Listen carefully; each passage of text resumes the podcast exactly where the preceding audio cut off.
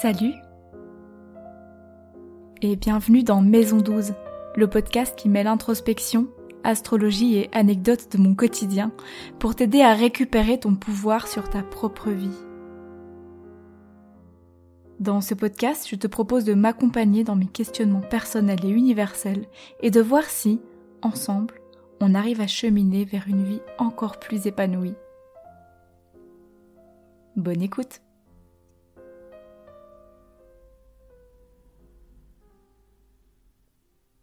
Salut Aujourd'hui l'épisode est un petit peu spécial puisque euh, on est euh, à la fin du mois d'août et euh, j'ai commencé ma rentrée scolaire. Donc je suis un petit peu occupée en ce moment puisque vous imaginez bien que une rentrée scolaire c'est un petit peu comme le lancement de n'importe quel projet, ça demande beaucoup d'énergie au début. donc voilà, je suis en plein dedans, donc j'ai un petit peu moins de temps pour le podcast.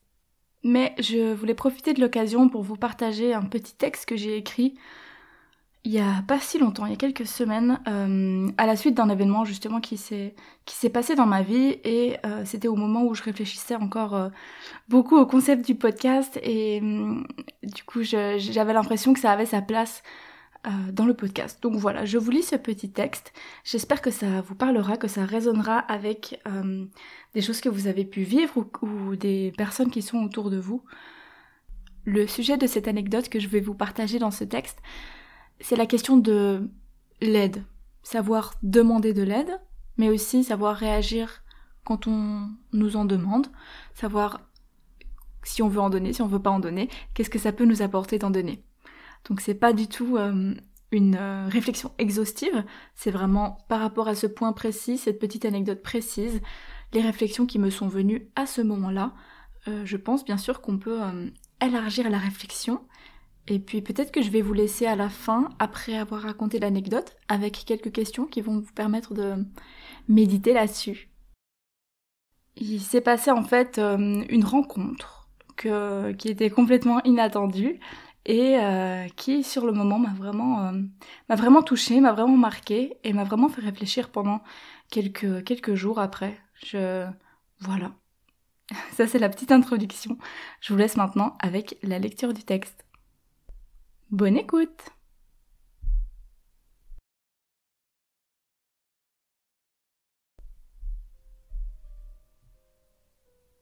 Aujourd'hui, j'ai croisé une petite fille doublement secouée par un sprint et sa grosse crise de larmes.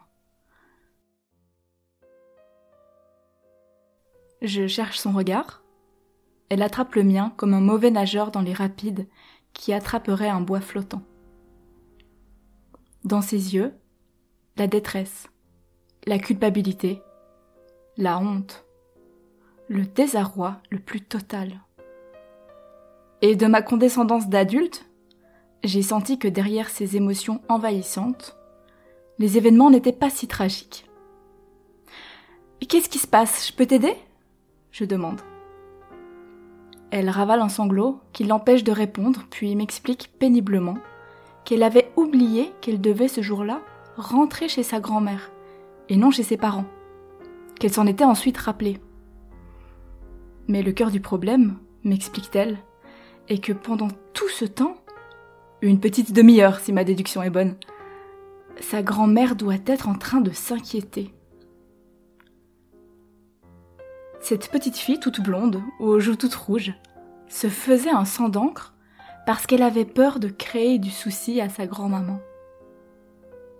Trois révélations, ou trois rappels, sont venus à moi à ce moment-là. D'abord, qu'on ne peut jamais imaginer ni l'étendue, ni la profondeur des pensées et de leurs conséquences, leurs émotions, qu'une personne vit à travers une situation, à travers des faits, par définition neutres, avant qu'on y appose le filtre de la lecture humaine. Que ces émotions, si elles peuvent nous paraître démesurées, sont légitimes par le fait même qu'elles existent. Ensuite, et j'enfonce sûrement une porte ouverte, qu'il ne coûte parfois pas grand-chose de venir en aide à quelqu'un. J'ai littéralement partagé quelques secondes de mon temps seulement avec cette petite fille. Et nous avons eu l'une sur l'autre un impact positif important. Elle repartit de notre discussion en ayant séché ses larmes et en marchant d'un pas certes rapide, mais d'effet de la panique qui la poussait précédemment. De mon côté, j'ai souri longtemps. J'ai eu envie de partager cette anecdote et la douceur de ce moment qui m'a nourri. Enfin, qu'il suffit parfois de demander de l'aide, de s'ouvrir aux autres, pour se rendre compte que la situation n'est pas aussi irrécupérable et dramatique qu'on le croit. De mon point de vue, la situation de cette petite fille était très simple. J'avais le recul nécessaire pour lui faire entrevoir une interprétation différente des faits à venir. Je ne connais pas sa grand-mère, mais si elle est capable de s'inquiéter de l'absence de sa petite fille, elle serait d'après moi surtout contente, euh, soulagée peut-être bien, de la voir arriver malgré le retard. Je ne sais pas si ça a été le cas. Mais cette idée a permis à la petite fille de reprendre son chemin plus tranquillement. Si elle n'avait pas cherché mon regard, si elle ne m'avait pas approché à demi, j'aurais pu passer à côté d'elle sans la remarquer. Je n'ai pas d'affinité particulière avec les enfants de manière générale, je n'ai pas l'habitude non plus d'en réconforter. Mais je me suis trouvée à cet endroit, à ce moment, et sans mots, elle m'a demandé mon aide. Contre toute attente, cette anecdote a réveillé en moi un instinct parental latent, comme si l'on avait soufflé sur les braises de l'envie de maternité qui peut m'habiter parfois, mais que jusque-là, je n'avais pas incarné. Cette histoire a duré quelques minutes, quelques secondes même. Quelques secondes d'une journée comme une autre qui, peut-être, ont bouleversé mon avenir.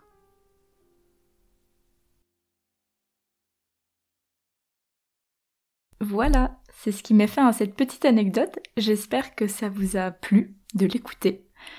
Et je vous propose quand même de vous laisser avec euh, les deux parties traditionnelles des épisodes. Donc cette fois-ci, on va commencer avec des questions et puis je vais terminer avec quelques secondes euh, pour le volet astrologique.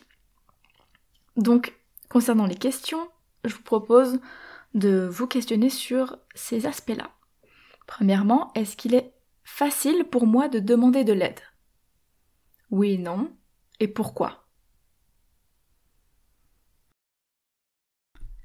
Il peut y avoir deux écueils en fait là-dedans. Soit il est entre guillemets trop facile de demander de l'aide, dans le sens où on n'essaye pas forcément de s'en sortir seul avant. Donc dès qu'il y a la moindre difficulté, même si c'est pas quelque chose d'important, même si c'est pas quelque chose d'insurmontable du tout, on va demander l'aide des gens. L'autre écueil, donc à l'autre extrême, ce serait d'avoir vraiment de la difficulté à demander de l'aide, de vouloir s'en sortir tout seul, euh, d'avoir cette fierté qui, empêche euh, de demander de l'aide. Donc, allez creuser ça, demandez-vous pourquoi pour vous c'est facile ou pas facile. Ou alors est-ce que vous êtes entre les deux, que vous savez demander de l'aide quand c'est important, quand vous y arrivez pas seul et que vous avez besoin des autres, mais que vous êtes capable quand même de faire certaines choses seul.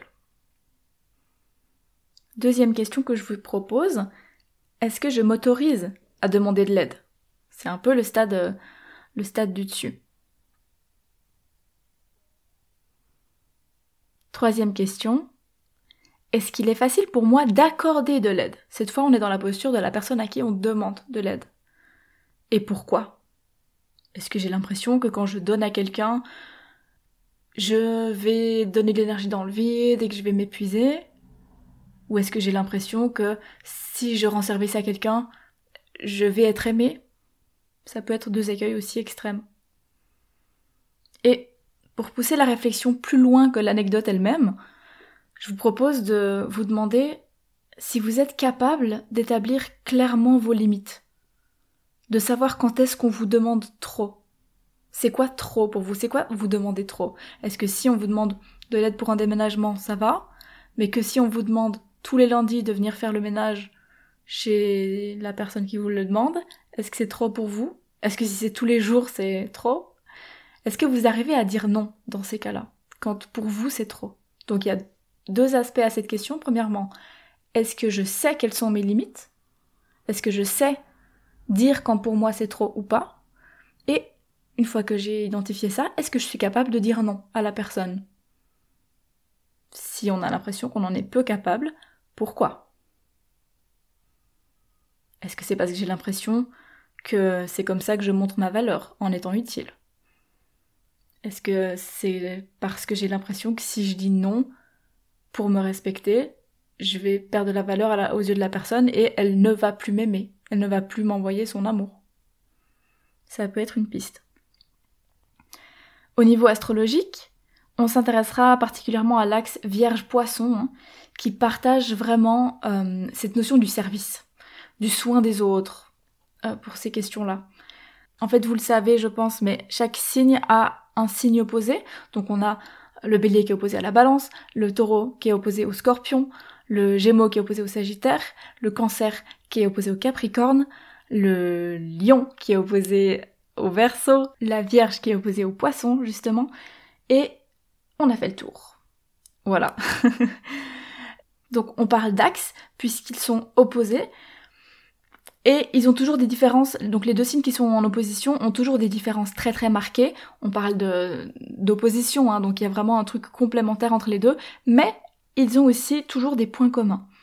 Celui de la Vierge et du Poisson, c'est vraiment la question du soin, euh, si on va un petit peu à l'extrême de ça, dans les écueils, on pourrait parler de sacrifice, voire de dévotion. D'accord? Du côté de la Vierge et du Poisson, ça va pas du tout se manifester de la même manière. Chez la Vierge, ce sera plutôt un soin qu'on dira concret, euh, qui est plus physique, donc un petit côté un peu infirmière, infirmier, vouloir aider concrètement la personne. Du côté du Poisson, on sera davantage dans un soin qui est plus inconscient, qui est plus énergétique, donc soit dans l'énergie qu'on dégage, ou alors dans l'énergie qu'on va euh, transmettre à l'autre personne, euh, dans l'écoute, dans l'attention qu'on va pouvoir lui apporter. Voilà, en quelques mots, ce que je peux vous dire sur la notion du service. Euh, on approfondira ça, pareil que, que ce que je vous disais la semaine dernière, on approfondira ça dans les, dans les épisodes sur les signes en question. Donc je veux pas aller trop en profondeur là-dedans, mais ça vous donne déjà quelques petites pistes. Vous pouvez aller voir dans votre thème si vous avez des planètes en poisson ou en vierge, si par exemple vous avez beaucoup beaucoup de, euh, de, planètes, de, planètes dans l'un et dans l'autre, voire dans les deux, ça veut dire que c'est quand même une notion, euh, cette notion du service qui, prend une place importante dans votre vie. Hein. Ça veut pas dire que si vous n'avez pas de planète vous n'êtes pas capable euh, de, rendre service à quelqu'un du tout, mais quand même s'il y a beaucoup de planètes là-dedans, ça montre une prédominance de ces questions-là dans votre vie. C'est des choses que vous devez expérimenter et peut-être euh, réussir à établir des limites. C'est souvent quelque chose qui, qui est nécessaire dans ces signes-là.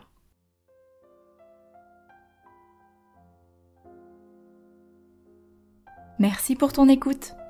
J'espère que cet épisode t'a plu. Si c'est le cas, N'hésite pas à en parler autour de toi et à me laisser un petit commentaire ou des étoiles sur la plateforme que tu utilises. Ça me ferait déjà super plaisir et c'est une très bonne manière d'encourager ce podcast. Tu peux me retrouver sur Instagram à Maison 12 Podcast où je me ferai un plaisir d'échanger avec toi. À bientôt!